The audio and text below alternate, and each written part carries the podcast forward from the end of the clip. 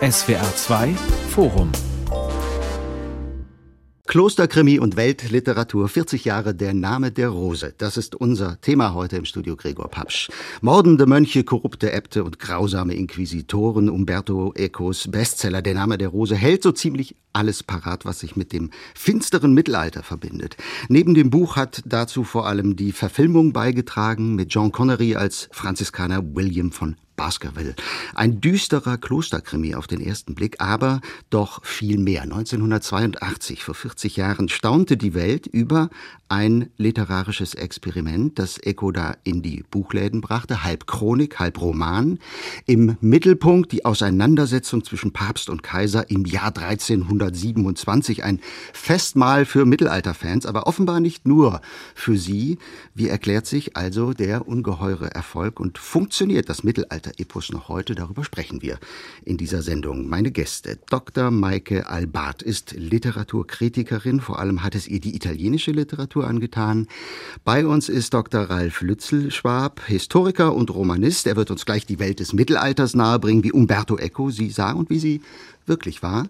Und ich begrüße hier im Studio Dirk Schümer, Journalist bei der Zeitung Die Welt, aber auch Schriftsteller und in Ecos Fußstapfen unterwegs, denn er hat eine Art äh, Fortsetzungsroman geschrieben. Wie und warum, das wird er uns sagen. Herzlich willkommen auch an Sie, Herr Schümer. Hallo.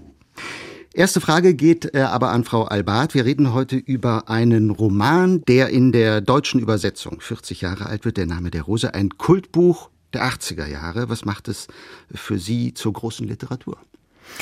Zur großen Literatur, da stoßen Sie gleich ins Herz der Diskussion, Herr Papst, denn Umberto Eco selbst hat es ja als ein Club-Sandwich bezeichnet und hat gesagt, jeder kann sich entweder ein Blatt Salat oder vielleicht äh, das Putenfleisch oder die Tomate rauspicken und dann damit machen, was derjenige möchte. Ich würde sagen, es ist ein Gelehrtenscherz, es ist ein sehr witziges Buch, es ist der Inbegriff der Postmoderne. Ich habe es mit ein bisschen Verspätung entdeckt. Ich habe 1985 Abitur gemacht und bin dann nach Italien gegangen und habe es dort bemerkt, weil alle meine Freunde dieses Buch lasen und dann habe ich mich begonnen damit zu beschäftigen. Aber große Literatur ist es, würde ich sagen, nicht. Ich glaube, Eco war dieser Riesenerfolg auch fast immer ein bisschen peinlich. Mhm. Es ist ja ein Buch, das in sehr kurzer Zeit auch entstanden ist. Mhm. Also ein postmodernes Club-Sandwich, das ist ein schönes Bild. Wir halten fest, ein ziemlich dickes Sandwich, da passt mehr rein als ein Salatblatt. Erinnern Sie sich, Frau Albart, ans äh, erste Lesen damals? Wie erging es Ihnen? Ja, ich habe versucht dann 85, als ich in Italien lebte, in Turin war ich da zu Hause, weil mein Mitbewohner das Buch las, es auch zu lesen. Und da ist mir das Lateinische, ich komme aus Niedersachsen, wo ich kein Latein in der Schule hatte, sehr schwer gefallen, weil das im Italienischen auch so direkt dargeboten wird und man es nicht paraphrasiert bekommt auf Italienisch. Und dann habe ich mich auch mit der deutschen Übersetzung beschäftigt und fand es aber auch witzig. Und für mich war das Mittelalter neu. Als 18, 19-Jährige war das etwas Besonderes. Und wir haben auch viel darüber diskutiert. Also es war schon ein Buch, das auch eine bestimmte Problemlage damals in Italien traf. Und man hat mit viel Amüsement auch dieses Mittelalter entdeckt, weil das etwas mhm. Neues war. Und dann hatte es natürlich die Krimi-Struktur. Das hat uns auch alle begeistert. Also ich erinnere mich gut, dass es Gesprächsthema war. Und dann habe ich begonnen, in Berlin zunächst zu studieren. Und mein Professor und späterer Doktorvater Jürgen Trabant ist der Übersetzer der Einführung in die Semiotik. Und da mhm. habe ich dann Umberto Eco als Wissenschaftler kennengelernt und sehr schätzen gelernt. Der hat mich begeistert. Und er hat ja schon in den 60er Jahren über Massenkultur gearbeitet. Also er wusste ganz genau, was er tat. Er hat diese Phänomene studiert und diesen Erfolg auch sehr genau geplant. So, da ist jetzt schon viel Stoff für die nächste Dreiviertelstunde. Wir werden über all das genauer sprechen. Mein zweiter Gast, Ralf Lützelschwab, für ihn ist das Mittelalter nicht neu. Ich lese, Herr Lützelschwab, auf Ihrer Website, Ihre Forschungsschwerpunkte sind Reliquien, die mittelalterliche Predigt, die Ordensgeschichte, des Papsttum von Avignon. Sie sind der Mann für diese Sendung, wenn es um die historische Expertise geht. Der Name der Rose spielt im Mittelalter. Ist es auch ein Mittelalterbuch, dem der Profi etwas abgewinnen kann? Oh, durchaus. Ich empfehle dieses Buch den Erstsemestern, um einfach Zugang zu finden zu dieser doch sehr komplexen Welt des 14. Jahrhunderts. Ich kann mich erinnern, als ich dieses Buch gelesen habe, ich war 13, also es war 1982, da war das mit, mit zwei Gefühlsregungen verbunden. Die eine, es hat mich gefesselt. Ich habe das in quasi einem Rutsch durchgelesen. Die zweite Gefühlsregung, ich war verzweifelt, mhm. weil ich nichts verstanden habe von der Welt, die Echo vor uns oder vor mir ausgebreitet hat. Und das ist das Wunderbare an diesem Roman, dass er den Leser dort abholt, wo er nicht ist oder wo zumindest sehr, sehr wenige sind. Nämlich im Das heißt, es ist ein mhm. Lesen, das durchaus anstrengt und das einem etwas abverlangt.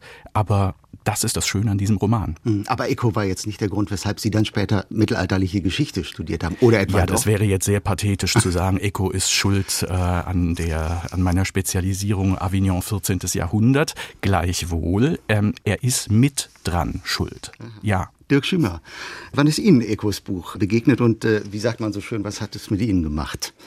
Ja, ich habe äh, gestern noch die Erstauflage in der Hand gehabt. Die habe ich gleich gekauft, als es im Buchladen war, weil ich davon über so einen Wagenbach, äh, ich war vom Wagenbach Verlag der Fan, äh, Tintenfisch, da war dann äh, schon theoretische Texte vorher erschienen von Ecke und auf das Buch hingewiesen worden. Ich war also schon vorher gespannt und habe es dann sofort gelesen und wohnte damals als Abiturient, hatte gerade Abitur gemacht, in der super mittelalterlichen Stadt Soest, wo ich geboren bin. Und da ist alles Mittelalter. Alte Mauern, alte Kirchen und das war letztlich das Buch, auf das ich gewartet hatte. Das zeigte mir, dass das, was mich umgab, wirklich immer noch aktuell und lustig war. Und gleichzeitig war es endlich mal Literatur, die mir, aktuelle Literatur, die mir gefiel, weil alles, was damals die anderen Leute lasen, Günter Grass, Heinrich Böll, Walser, Lenz, fand ich ziemlich öde. Bis heute, hat mir nie gefallen. Und hier war es jetzt was ganz anderes. Ich fand es großartig und finde es auch richtig große Weltliteratur, weil gerade dieses Patchwork Sherlock Holmes ins Mittelalter zu transponieren, die Kämpfe der Roten Brigaden. Das muss man gleich gleich noch erklären. Ja, genau. William Adson. von Baskerville und Adson ist natürlich Baskerville der wichtigste Roman von, der, in dem Sherlock Holmes spielt. Und Dr. Watson ist dann natürlich der Adson, ist der. Mein äh, lieber Adson. Genau, der Assistent, der immer angesprochen wird, der ein bisschen schwerer vom Begriff ist. Er hat also gespielt mit Literatur. Das hat ja Frau Albert gerade auch mit Postmodern gemeint. Und das hat bei mir wirklich genau zwei Dinge geklärt. Ich war in meiner antimodernen Haltung auch gegen moderne Architektur, moderne Kunst und moderne Literatur jetzt plötzlich ins Historistische eingetaucht. Und das, das das war ein ganz neues Lebensgefühl.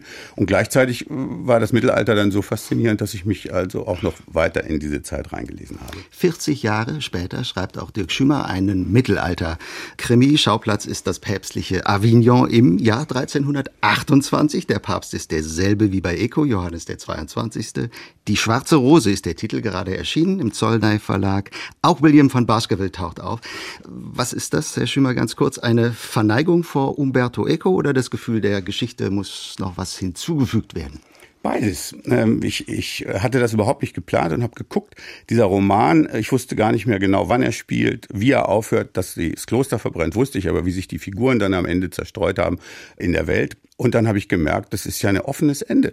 Da kann man ja weiter erzählen. Die eigentliche Auseinandersetzung, Herr Lützelschwab wird es genau wissen, zwischen den Franziskanern und dem äh, raffgierigen Papst Johannes dem 22., einem äh, aus einer Bankierfamilie stammt, ein Finanzgenie, die fand äh, ein paar Monate später in Avignon statt, wo der Chef der Franziskaner, der Michele da Cesena hieß, äh, eingekerkert war. Und da habe ich gedacht, wer lief da rum? Und äh, auf einmal hatte ich das ganze Personal beisammen, was äh, mir selber gefiel, aufeinanderstoßen zu lassen. Und da habe ich dann sowohl William von Baskerville als auch Umberto Eco in der Verkleidung Humbert von Alessandria mit auftreten lassen, um das Spiel einfach fortzusetzen. Auch ein äh, hübsches Club-Sandwich übrigens. Hat, glaube ich, mehr als 600 Seiten. Also, äh, der Name der Rose war Ihnen offenbar nicht finster genug. Sie stellen Ihrem Roman ein Zitat des französischen Historikers Jacques Legoff voran. Le Moyen Âge, c'est le noir. Das Mittelalter ist schwarz. Das ist Ihr Bild von der Epoche?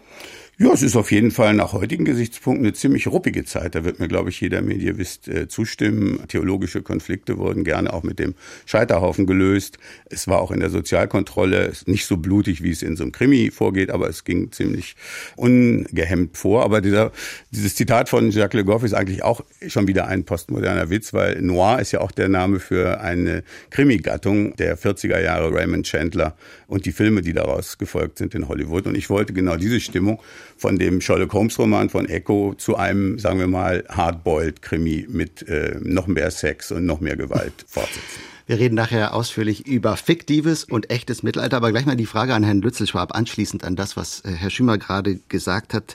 Äh, fällt Ihnen, Herr Lützelschwab, spontan irgendein Buch ein, das unser Bild vom finsteren Mittelalter mehr geprägt hat als der Name der Rose? Nehmen wir den Film ruhig mit dazu. Ich denke an Barbara Tuckman, ähm, der ferne Spiegel. Mhm. Und das betrifft auch das 14. Jahrhundert. Also sie hat im angloamerikanischen Raum sehr viel dafür getan, dass dieses Mittelalter genau diesen Ruch des Schwarzen Mittelalters verliert. Denn, und da würde ich Herrn Schümer deutlich widersprechen, es war ruppig, aber es war nicht schwarz. Nein, nein, ich ja Im gesagt, Gegenteil, ich, nein, nein, ich glaube, ich ja gesagt, es, das es war ist eine Anspielung auf, schon klar, auf schon klar. Also es, das Mittelalter ist ein ausgesprochen, das 14. Jahrhundert ist ein, eine ausgesprochen farbige Periode, in der Entwicklungen einsetzen, von denen wir heute noch profitieren. Und gleich, das ist nun meiner Profession geschuldet, der äh, Mittelalterhistoriker grätscht immer gleich dazwischen. Bei Johannes dem 22 soweit wir das rekonstruieren können, war er eben kein Bankierssohn, sondern war von sehr, sehr bescheidener Herkunft. Er wird immer so als der alte Mann, er wurde nun wirklich sehr spät Papst, als der ähm, alte Mann charakterisiert, der verschlagen ist, äh, der auf Geld ausgerichtet ist. Das ist eine Seite der Wahrheit. Ähm, Johannes der 22. ist sehr viel mehr. Es ist ein begnadeter Bürokrat, der es schafft, im Laufe äh, seines Pontifikats, diese etwas über ein Jahrzehnt, der es schafft, die Kurie zu dieser schlagkräftigen Institution zu entwickeln, die sie dann war. Schon allein das äh, zeichnet ihn aus. Mhm. Er war ein relativ guter Menschenkenner, das ähm, macht sich daran fest, dass er sein diplomatisches Personal sehr, sehr gut ausgesucht hat. Natürlich, man wirft ihm immer vor, der große Nepotist, der seine, der seine Verwandten an die entscheidenden Schlüsselstellungen gebracht hat, aber eben nicht nur. Wie immer im Mittelalter. Es gibt das Schwarze, es gibt das Weiße und gibt, es gibt diese große, große Masse an Grau, die dazwischen ist. Und mich interessiert meistens das Grau. Mhm. Also Chronik und äh, Fiktion, das prallt hier schon ganz gut in der Runde aufeinander. Frau Albat, äh, ganz kurz nochmal zum Schwarz. Schwarz, ja, aber bei Eco augenzwinkernd schwarz, ja, oder? Das ist der Ironie, große Unterschied. Ganz genau. Deswegen geht es ja dann im Grunde genommen auch um das Lachen. Also die ironische hm. Haltung, das ist ja die Lösung. Und ich habe jetzt sehr gespannt zugehört. Ich fand das hochinteressant, denn das, was die Anziehungskraft des Romans ausgemacht hat, war ja gerade diese Mischung aus Gelehrsamkeit und Unterhaltung. Also es waren grandiose Bildungsschnitzeljagden auch angelegt für die Leser und das hat ja dann auch wissenschaftliche Kongresse nach sich gezogen.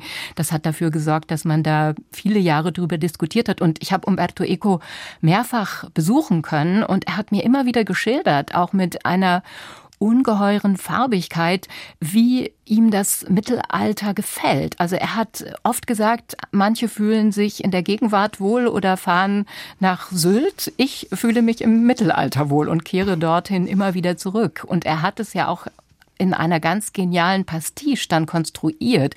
Da weiß Herr Lützelschwab sicherlich viel besser als wir, die Quellen zu identifizieren.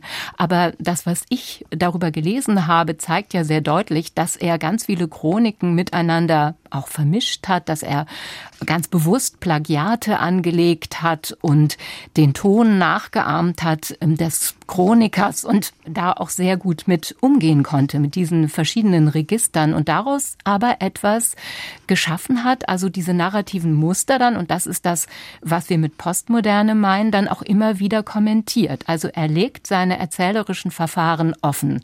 Das ist ja das Kennzeichen der Postmoderne. Und er ist dieser intellektuelle Kugelblitz, der diese vielen verschiedenen Sphären zusammenbringt und hat aber sehr viel Humor und zeigt dadurch auch ein ganz bestimmtes Bild äh, des Mittelalters. Also das finde ich zeichnet ihn als Intellektuellen ja auch immer wieder aus, dass er mal alarmierend ist und dann provokativ und dann aber immer auch wieder sehr, sehr originell in seiner Art und Weise, wie er das Mittelalter hier präsentiert und wie er aus so einem Romanstoff einen riesigen Erfolg macht. In einem Interview hat Eco mal gesagt, am Anfang stand bei mir die Idee, einen Mönch zu vergiften. Das klingt einigermaßen schräg, Herr Schümer. Sie haben ihn ja auch äh, gekannt, Umberto Eco. Äh, wie ist das äh, Buch entstanden und vor allen Dingen auch, warum hat ihn die Welt des Mittelalters so fasziniert? Ich glaube, das mit dem fernen Spiegel, was Herr Lüsselschwab angesprochen hat, das ist vielleicht das, was Eco gebraucht hat. Der, der mit sich selbst besoffenen äh, Gegenwart nach 1968 den Spiegel vorzuhalten, dass es eine ganz andere Zeit gab, die aber gar nicht so anders ist, dass wir unsere eigenen Fundamentalismen, unsere eigenen Klassenkämpfe jetzt plötzlich in Mönchskuttenverkleidung äh, wieder nachspielen. Und dabei stellt sich eben dieser postmoderne Effekt ein der Ironie und der Relativierung, die immer mit äh, Geschichte verbunden sein kann, wenn man sie richtig betreibt. Und er selber wusste damals schon, er war Professor in Bologna für äh, Zeichenkunde, Semiotik, dass seine Kollegen ihm das nie verzeihen würden. Er hat immer gesagt, als das Buch rauskam, ich habe letztens mit einem Schüler von ihm gesprochen, der damals gerade bei ihm studiert hat, jetzt werden sie mich niedermetzeln, jetzt werde ich fertig gemacht, das ist zu viel populär, zu viel Witz, äh, das kann die äh, strenge, humorlose Wissenschaft mir nie verzeihen. Und es ist auch so gekommen. Er ist dann ähm, auch in Deutschland übrigens in der FAZ vollkommen hochnäsig verrissen worden. Das ist ja nur ein Ulk, das ist ja äh, Trivialliteratur. Also so diese übliche Haltung, die so der akademisch-literarische Betrieb gerne erstmal hat, wenn sie was nicht verstehen. Das war aber hauptsächlich in Deutschland der Fall, oder? Ja, in Italien ging der Erfolg dann erst richtig los. Was mhm. wenig bekannt ist, das hat äh, Michael Krüger gerade erst nochmal erzählt, der Lektor bei Hansa damals war und hinterher den Verlag geleitet hat, dass der Roman erst richtig durch die Decke ging, als er in der Sendung Einer wird gewinnen von Hans-Joachim Kuhlenkampf als Preisfrage im Fernsehen vorkam. Und dann erst im Herbst 1982 gingen die Verkäufe in die Höhe. Und 83 war das Buch dann erst äh, Nummer eins der Bestsellerliste. Anfangs haben das viele überhaupt nicht so ernst genommen. Und wie gesagt, ist auch sehr äh, vom Betrieb verrissen war. Mhm. Aber in Italien nicht, Herr Schümer. In Italien war es ein Riesenerfolg. Es wurde überall positiv besprochen. Mhm. Ich habe das nochmal nachgelesen. Und ich glaube, wir müssen uns auch vergegenwärtigen, aus was für einem Umfeld Umberto Eco kam. Sie haben jetzt Bologna gerade genannt. Das war ja das DAMS. Das war dieses neu gegründete Institut, an dem er gearbeitet hat, nachdem er vorher ja auch beim Fernsehen war und im Verlag.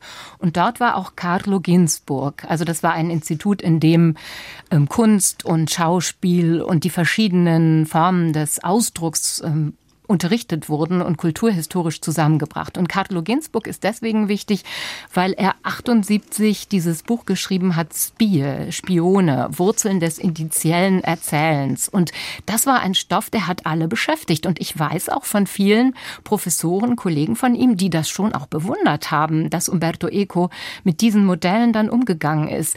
Bei Carlo Ginzburg geht es ja darum, dass er den Ursprung des Erzählens im spurenlesenden Jäger Jäger sieht und dass er dann zeigt, und das ist das, was ganz am Anfang des Romans von Umberto Eco dann auch vorkommt, als er erkennt, äh, dass ein Pferd weggelaufen ist, dieser berühmte Einstieg des Romans, da weiß er eigentlich nichts und erklärt dann aber den erstaunten Mönchen, dass hier ein Pferd weggelaufen sei. Und da rekonstruiert William von Baskerville in dem Roman von Umberto Eco diese kausalen und zeitlichen Zusammenhänge. Und darüber hatte der Historiker Carlo Ginzburg dieses berühmte Buch geschrieben und es geht immer darum, die Beziehungen zwischen Wirklichkeit und der Repräsentation von Wirklichkeit in Frage zu stellen. Also die Art der Spurensuche ist auch immer bedingt durch ein bestimmtes System der Dechiffrierung. Mhm. Und das ist damit verbunden, äh, also da zeigt sich das, was Sie schon andeuteten, in welcher Zeit wir leben. Mhm. Also unsere Dechiffrierungsmöglichkeiten hängen ab von unserem Wirklichkeitsbegriff. Und das sind also hoch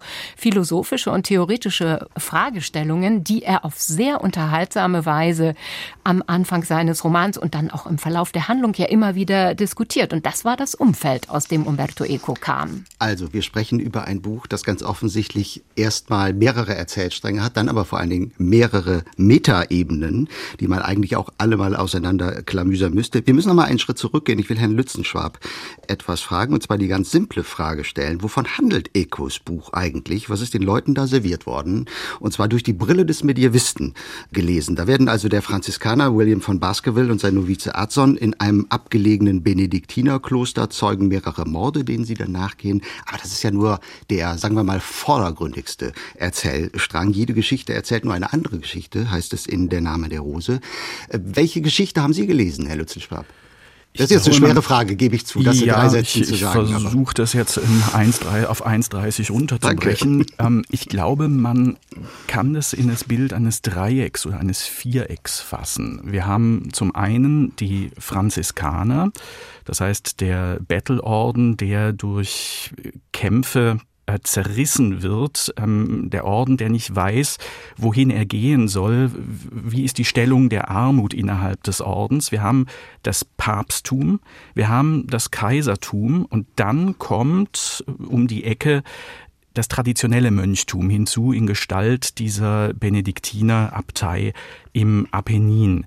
Übrigens, wenn ich das einschieben darf, es ist der erste Fehler, den ich hier Herrn Nico ähm, nachweisen kann, als er die Benediktiner beschreibt. Ähm, sagt er, es handelt sich um einen Orden. Das ist so nicht richtig in dieser Zeit, aber das ist äh, tatsächlich so eine kleine Quisquilie auf 700 Seiten. Ansonsten kann ich ihm keine sachlichen Fehler nachweisen. Das ist äh, wirklich ganz, ganz erstaunlich.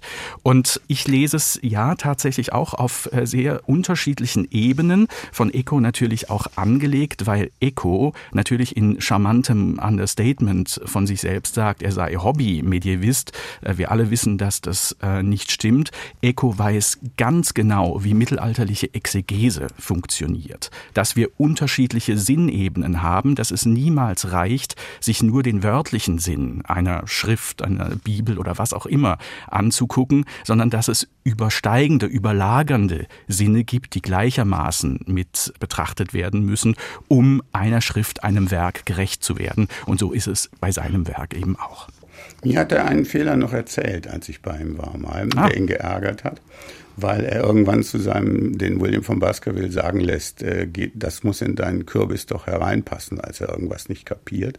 Und da hat ihm, glaube ich, die lettische oder estnische Übersetzerin noch Jahre später gesagt, Kürbisse kämen aus Südamerika. Und da hat er sich riesig drüber geärgert, weil das 1327 nicht sein kann. Das war aber eine Pedantin, die hat Unrecht. Ich habe das leider Eco nicht sagen können, weil es gab den Kürbis, der kommt aus Südamerika, aber den Flaschenkürbis, der kommt aus Indien, gab es sehr wohl im Abendland 1327. 1927, sodass das eigentlich kein Fehler war. Aber er hat sich riesig darüber geärgert, weil er gesagt hat, Kürbis, Kürbis, woher soll ich denn wissen, wo die Pflanze herkommt?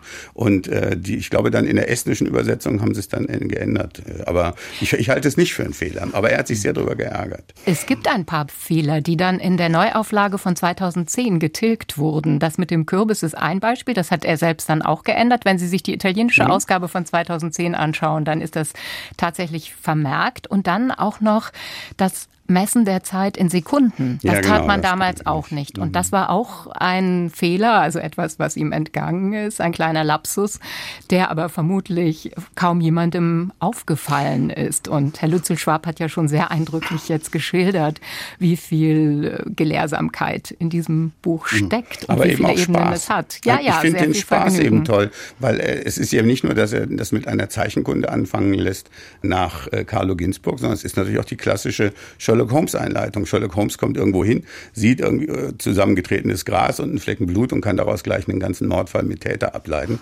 Und hier kommt William von Baskerville und sieht ein paar abgebrochene Zweige und kann genau wissen, dass äh, ein Pferd des Abtes entlaufen ist und er errät sogar den Namen. Das ist natürlich auch ein Gruß zu anderer Literatur herüber. Also das finde ich so toll dabei, dass ganz viele andere Texte darin vorkommen. Der Name der Rose ist ja selber auch ein Zitat aus einem mittelalterlichen Gedicht. Stat äh, Rosa Pristina nomine kommt das das letzte Wort. Es bleibt nur der einfache oder nackte Name der Rose übrig. Und im, im Roman kommt, kommt aber gar keine Rose vor. Also das sind alles Spielelemente. Und dieses Spiel, das finde ich das Tolle dabei, hört eigentlich nie auf. Wir spielen ja auch jetzt mit Echos ähm, Spiel. Vor allen Dingen haben wir Herrn Echo jetzt schon einige Fehler nachgewiesen in dieser Sendung. Und da wollen wir nicht päpstlicher sein als der, als der Papst, Papst, um mal schön im Bild der Sendung zu bleiben. SWR 2 Forum äh, Klosterkrimi und Weltliteratur, 40 Jahre der Name der Rose. Heute unser Thema mit dem Journalisten Dirk Schümer, der Literaturkritikerin Maike Albart und dem Mittelalterhistoriker Ralf Lützel-Schwab. Es gibt äh, ungemein viele Erzählstränge, Welten zu entdecken in diesem Buch. Vor allem gibt es Abhandlungen, ziemlich weitschweifige Abhandlungen. Da geht es um religiöse, philosophische, soziale und politische Fragen, das Verhältnis von weltlicher und kirchlicher Macht, den wahren und falschen Glauben in Armut oder nicht. Äh, und Herr Lützelschwab, eine ganz zentrale Frage ist die, das Stichwort fiel schon, hat Jesus Christus gelacht? Da sind wir vielleicht auch bei einem Kern des Romans, beim Humor. Wie ist es Ihnen gegangen bei der Lektüre? Sehen Sie das ähnlich wie äh, Frau Albert und Herr Schümer? Das ist ein gleichzeitig finsteres Mittelalterbuch, aber auch eins, das man wirklich lachend lesen kann?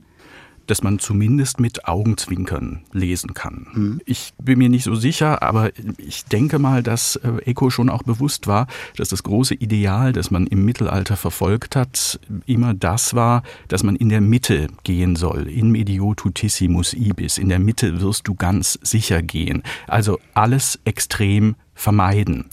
Was das Lachen konkret angeht, natürlich schätzt das Mittelalter das Lachen. Es weiß um die befreiende Wirkung des Lachens. Wir haben das Osterlachen, wo tatsächlich innerhalb des Gottesdienstes auch gelacht wird. Wir kennen sowas wie Ironie. Also das ist nicht so, dass ähm, wir es hier mit einer Zeit zu tun haben, die vornehmlich geweint hat. Ganz, ganz sicher nicht. Hm, welche Rolle spielt der Humor? Nicht bei Echo, sondern im Plot sozusagen des Buchs. Ja, es geht da ja kommt darum, Aristoteles. Ja, ja, es geht darum, eine verschollene Schrift von Aristoteles, der man aus, die man aus anderen Zitaten kennt, die aber nicht mehr äh, auf uns gekommen ist. Und die hätte sich mit dem Humor beschäftigt. Das ist eine geniale Idee von Eco. Dieses Buch liegt nur noch in einem einzigen Exemplar in dieser Bibliothek, die am Ende verbrennt. Und ein humorloser Bibliothekar, Jorge von Burgos, auch wieder eine Anspielung auf den blinden Bibliothekar äh, und Schriftsteller Jorge Luis Borges in Argentinien. Der verbrennt am Ende dieses äh, Buch mit der Bibliothek, weil er nicht will, dass das Lachen zu einer Adelung durch die Philosophie kommt. Das soll verboten bleiben. Aber das Mittelalter selber wird in dem Buch natürlich eher sehr humorvoll dargestellt, denn der Verteidiger des Lachens und des Humors ist ja gleichzeitig der Held, William von Baskerville. Der will mit aller Kraft dieses Buch sichern und äh, unter die Leute bringen. es misslingt ihm dann nur eben leider. Wie immer, wenn Ideologen kämpfen, bleibt äh, der Humor, die Toleranz, die Ironie auf der Strecke. Und das ist ja letztlich dann auch die, die sehr humanistische Botschaft, die äh, Eco sehr schön ins Mittelalter platziert. Das äh, finde ich also also ist doch eigentlich eine schöne und tröstliche Botschaft. Nicht so finster. Also Frau Albert, ein humorvolles Buch über die Neugierde, über die Sehnsucht nach Wissen, zugleich eine Hommage an die Bibliothek, könnte man äh, meinen, über die Macht von Büchern, über das Wissen der Welt, wie diese Ordnung auch zum Einsturz gebracht werden kann. Welche Ebene kommt Ihnen am wichtigsten vor? Es gibt verschiedene Ebenen, die ich sehr interessant finde, dadurch, dass ich mich mit der Theorie von Umberto Eco befasst habe, also mit der Semiotik und mit den Grenzen der Interpretation. Das ist ja dann ein späteres Werk. Er hat ja dann auch sehr appelliert an die Notwendigkeit zur Vernunft oder zum vernunftgeleiteten Betrachten von Kunstwerken zurückzukehren, also nicht überzuinterpretieren. Das spielt dann ja in späteren Romanen im Foucault'schen Pendel auch eine Rolle. Rolle. Das muss ich sagen, hat mich dann immer sehr fasziniert, auch gerade als ich dann später das Buch noch einmal wieder gelesen habe. Dann ähm, der Begriff des Spiels, der schon viel und da finde ich dann auch interessant die Verknüpfungen mit äh, dem Herkommen aus dem Gruppo 63. Das war eine sehr wichtige schriftstellerische Initiative 1963 in Palermo. Da haben sich mehrere Theoretiker und auch Lyriker zusammengeschlossen und Umberto Eco gehörte dazu.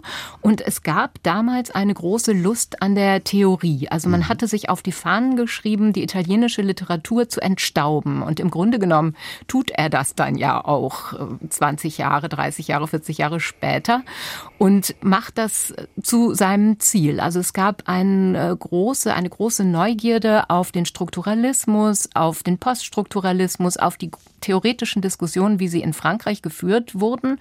Und man wollte gegen diese sehr hochgeschraubte italienische Prosa auch so ein bisschen anschreiben. Allerdings hat das dann wieder auch zu ganz bestimmten Blüten äh, geführt. Bei Malerba und Manganelli gab es auch Bücher, die sie dann später selber ja so ein bisschen unlesbar genannt haben. Also es ging um Modernisierung des Erzählens. Und Eco ist dann immer, er hat immer wieder so ganz interessante Wendungen genommen, zurückgekehrt über die Auseinandersetzung mit der Postmoderne zu dieser Lust, er hat das Ritorno all'intreccio genannt, an der Verknüpfung von Erzählsträngen, also eigentlich zum Erzählen. Und dadurch hat er für die italienische Literatur auch sehr viel bewirkt. Das war auch wichtig, weil er gezeigt hat, man kann immer noch, wenn man es so humorvoll kommentiert und doppelt kodiert sozusagen, erzählen. Man muss nur bestimmte Ebenen auch zum Schwingen bringen und diese verschiedenen Verschlüsselungen auch offenlegen. Dann kann man sehr gut weiterarbeiten und Geschichten erzählen. Also das war, glaube ich, ein Punkt. Das Geschickte an dem Buch, möchte ich dazu sagen, ist aber eben, dass man diese ganze Literaturtheorie und eben auch die Theologie,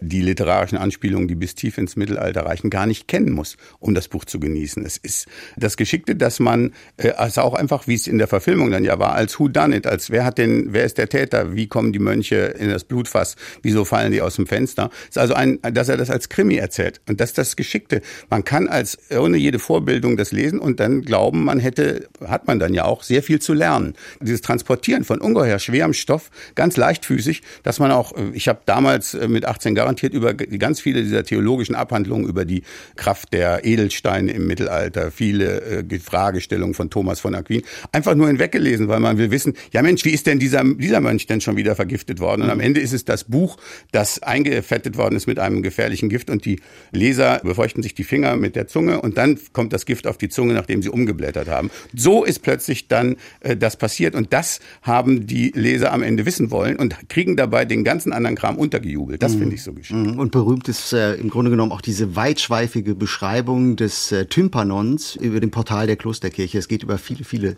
ja. äh, Seiten und Herr Lützelschwab, ich glaube, eins kann man sagen, nochmal zur Frage, was ist echt? Nicht, was ist äh, fiktiv. Wer das Buch gelesen hat, weiß, wie eine Klosteranlage aufgebaut ist. Was wir vielleicht noch sagen müssen, ist übrigens, der Film ist ja im Kloster Eberbach teilweise äh, mhm. gedreht worden, im Rheingau, also die Innenaufnahmen meines Wissens, Richtig. was wahrscheinlich Eber auch zum Mittelalterboom dann äh, beigetragen hat. Hinterher. Und ja, in Eberbach ist die mit Abstand am besten erhaltene Klosteranlage, die wir haben, allerdings nicht von Benediktinern, sondern von Zisterziensern ja. gebaut. Übrigens, es hat mich auch gewundert, es wäre vielleicht noch etwas stimmiger gewesen, äh, diese ganze äh, Sache in einem Zisterzienserkloster äh, hm. spielen zu lassen, aber das nur am Rande. Herr Lützes-Schwab ähm, ist sehr kritisch. Natürlich, die, gefällt mir. Hm? die als Leser mhm. weiß man nach der Lektüre natürlich, wie ist ein Kloster aufgebaut, vor allen Dingen, aber vielleicht noch wichtiger, was geschieht in einem Kloster. Der Roman, die Struktur, die Grobstruktur ist ja die der äh, monastischen Gebetszeiten. So ist der äh, Roman äh, zunächst mal oberflächlich gegliedert. Das nimmt man äh, mit. Und dann natürlich, äh, Sie haben es äh, die weitschweifigen Erklärungen genannt, Edelstein, Allegorese. ich kann mich erinnern, irgendwann in den 90er Jahren eines dieser Seminare an der Freien Universität Berlin, Thema mittelalterliche Theologie. Wir saßen zu viert da drin und wir kämpften uns durch päpstliche Bullen zur Visio Beatifica, zur Schau der Gerechten. Und äh, wir haben es einfach nicht begriffen. Der Professor war verzweifelt und sagt, dann lesen Sie doch bitte bis zum nächsten Mal Echo, was der dazu schreibt. und das haben wir tatsächlich gemacht. Und ich würde mal sagen, wir haben es alle verstanden, also um was die, es da geht. Also die Frage, wie echt oder wie fiktiv ist das Mittelalter bei Echo, würden Sie sagen? Das ist ein, ein Pastiche aus vielen Quellen. Er hat es zusammen montiert, aber Bücher sprechen immer mit Büchern, vor allen Dingen im Mittelalter. Und das, was äh, daraus entsteht, ist vielleicht nicht immer die letzte Wahrheit, aber es könnte so gewesen sein. Wir müssen noch über einen anderen Punkt sprechen. Äh, der Mittelalter-Historiker Horst Fuhrmann hat ein berühmtes Buch geschrieben. Überall ist Mittelalter. Bei Eco könnte dies im übertragenen Sinne vielleicht auch zutreffen. Ein Mittelalterbuch, aber man kann es eben auch anders lesen. Wir hatten es davon schon teilweise als Parabel auf die Gegenwart mit ironischem Unterton. Frau Albat, Spielt der Name der Rose in Wirklichkeit im Italien der 70er Jahre? Ist das Buch moderne Sozialkritik? Sind die Franziskaner die Kommunisten, die radikaleren Dolcinianer die Roten Brigaden und die Benediktiner die Christdemokraten? Man kann es so interpretieren. Das wurde ja auch dann getan. Also Umberto Eco wollte sicherlich auch die gesellschaftliche Lage kommentieren, denn es waren ja dann Ende der 70er Jahre, wenn wir uns erinnern, auch an die Folgen von Piazza Fontana. Das war dieses Attentat 1969 in Mai Mailand, das dann dazu geführt hat, dass sich die Linke noch weiter radikalisiert hat, äh, dass die Roten Brigaden dann Gegenschläge organisiert haben. Damals wusste man ja nicht, dass es ein Attentat war von den Neofaschisten. Es wurde vermutet. Also es gab da große Verwerfungen, wahnsinnige Diskussionen. Es waren zum Teil fast bürgerkriegsähnliche Zustände. Und äh, Leute wie Pier Paolo Pasolini oder Leonardo Sciascia, der übrigens auch sehr wichtig ist für Umberto Eco, die haben damals ja schon Vermutungen Untersuchungen angestellt, was es damit auf sich haben kann. Und Umberto Eco wollte sicherlich zeigen, was passiert, wenn diese Fundamentalismen aufeinander stoßen und was der Terrorismus dann heißt für eine Gesellschaft. Also auch da wollte er eine andere Haltung einnehmen und hat gezeigt, welches die Folgen sind im dramatischen ja, Aufeinanderprall. Ja, ich glaube, er wollte zeigen, man ist Zeitgenosse und man ist aber eigentlich erst richtig Zeitgenosse, wenn man die Geschichte kennt. Wie Cicero das gesagt hat, wer die Geschichte nicht kennt, äh, bleibt immer ein Kind. Und das ist für mich so ein bisschen, dass er auch wie ein, wie ein super witziger und kluger Schulmeister seinen mit ihrer Zeit beschäftigten Ideologen zeigt, vertieft euch doch mal in das, was vorher war, dann kommt er mal ein bisschen runter von dem Glauben an die Weltrevolution oder an die Arbeiterklasse oder an ähnliche Dinge. Und diese relativierende Kraft der Geschichte hat ja dann auch wirklich dazu geführt, dass bis in die Literatur und in die Alltagskultur eine größere Wertschätzung der äh, Vergangenheit entstanden ist. In der Architektur zum Beispiel ist ja auch dann Postmoderne nicht zufällig gleichzeitig. Das war jetzt nicht wegen Eco, aber es lag in der Luft, dass man jetzt nicht mehr nur Waschbeton, äh, Schuhkartons baut, viereckige, sondern plötzlich anfängt wieder mit Ornamenten und historischen Anspielungen zu arbeiten. Äh, ist im Grunde eine, eine, eine Geschichts-, ein guter Geschichtslehrer, der sagt, macht euch ein bisschen kleiner und stellt euch mal auf die Schulter der Riesen von früher, so wie ich das mit meinem Buch gemacht habe, und kommt dann äh, ein bisschen ins, ins Grübeln dass ihr selber nicht so wichtig seid. Das hat mir das Buch eben auch gegeben und das hat, glaube ich, auch ein bisschen den Zeitgeist der 1980er Jahre geprägt. Mhm. Und literaturwissenschaftlich, äh, Frau Albart, also wir haben noch relativ wenig über das Etikett geredet, das diesem Buch ja zuerst immer angehängt wird, nämlich der Klosterkrimi. Hat das Buch von Eco irgendwie auch den historischen Roman, den historischen Krimi irgendwie revolutioniert damals? Ja, unbedingt. Auch das finde ich einen ganz wichtigen Aspekt. Es gab auf der einen Seite die Folge, dass etliche Professoren begonnen haben, Romane zu schreiben. Eine gewisse Mancini erinnere ich noch, aber das hat dann überhaupt nicht solchen Erfolg mit sich gebracht wie das bei Umberto Eco der Fall war. Also die dachten dann, vielleicht setze ich mich auch mal hin. Vielleicht kommt Herr Lützelschwab ja auch auf die Idee. Das wollte ich ihn gleich fragen. ich verbrate mein Wissen und mache daraus ein großes Buch. Es gab dann aber in der Folge sehr viele historische Romane.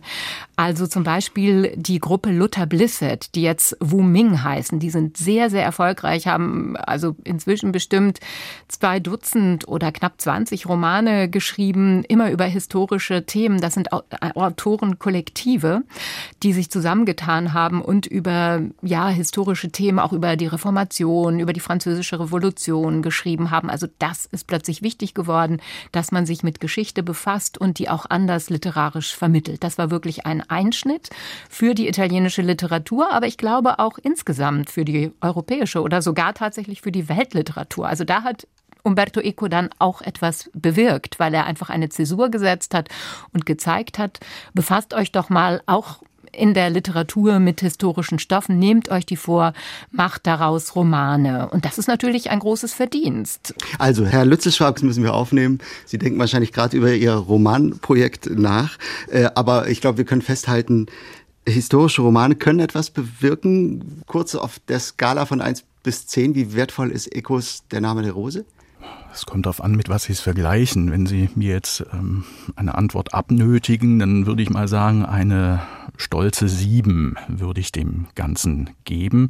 Ähm, was mich bei dem Roman tatsächlich fasziniert, was ihn auch in gewisser Weise überzeitlich macht, ist ähm, das, was Herr Schümer vorhin als Bild aufgegriffen hat. Dieses Bild der Zwerge, die auf den Schultern von Riesen sitzen. Der Riese ist die Tradition. Aber das Bild, das, das von Bernhard von Chartres im 12. Jahrhundert entworfen wurde, geht weiter. Weil wir auf den Schultern von Riesen sitzen, sehen wir weiter. Und darum geht es in diesem Roman.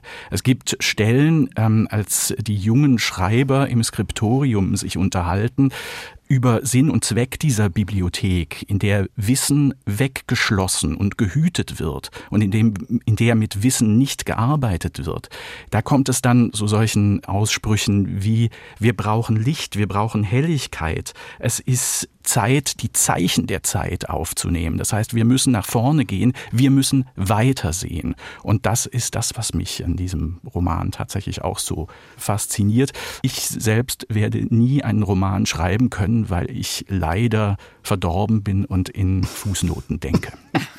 Es gibt auch Romane, die nur aus Fußnoten bestehen. Also ja, nur ja. Zu, nur zu. Hat Manganelli vorgelegt. Und ich finde aber auch, ich finde auch, dass Umberto Eco es gelingt, so ein Lob der Unverbohrtheit uns hier zu servieren mit der Mittelaltertaktik. Das ist ihm ganz grandios geglückt. Ja, die, die Gegenwart ist ja immer arrogant, ob in allen Formen, weil die äh, Toten können sich nicht mehr verteidigen und die da sind, machen sich besonders laut.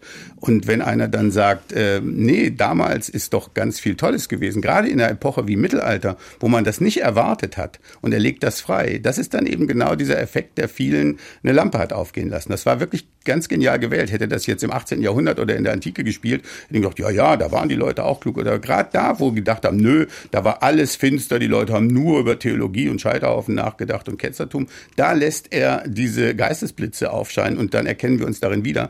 Das ist wahrscheinlich das Geniale gewesen, das Mittelalter gerade zu wählen. Wir haben noch vier Minuten, müssen langsam leider schon zum Schluss kommen. Wir reden über ein Buch, das vor eineinhalb Generationen Furore machte, ist es nach allem, was wir jetzt gesagt haben, ein Buch, das man heute noch lesen kann, das heute noch funktioniert. Vielleicht, äh, weil wir es von den zeithistorischen Bezügen hatten. Der Name der Rose bekommt vielleicht jetzt in Zeiten der Kirchenkrise eine interessante Aktualität. Wie würden Sie, Herr Lützelschwab, die Rollen neu verteilen? Ich glaube ja, dass der Roman mhm unbedingt heute noch gültig ist und auch mit Gewinn gelesen werden kann.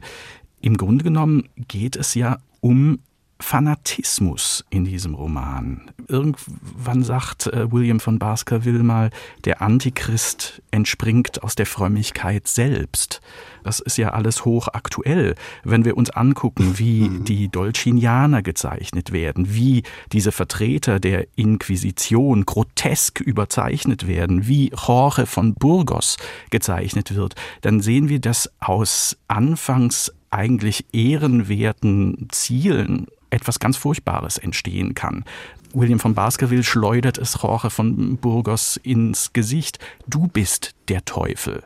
Und es ist zum ersten Mal dann die Stelle, in der Burgos, äh, der Jorge, tatsächlich ins Überlegen kommt, wo er zögert, wo er stolpert.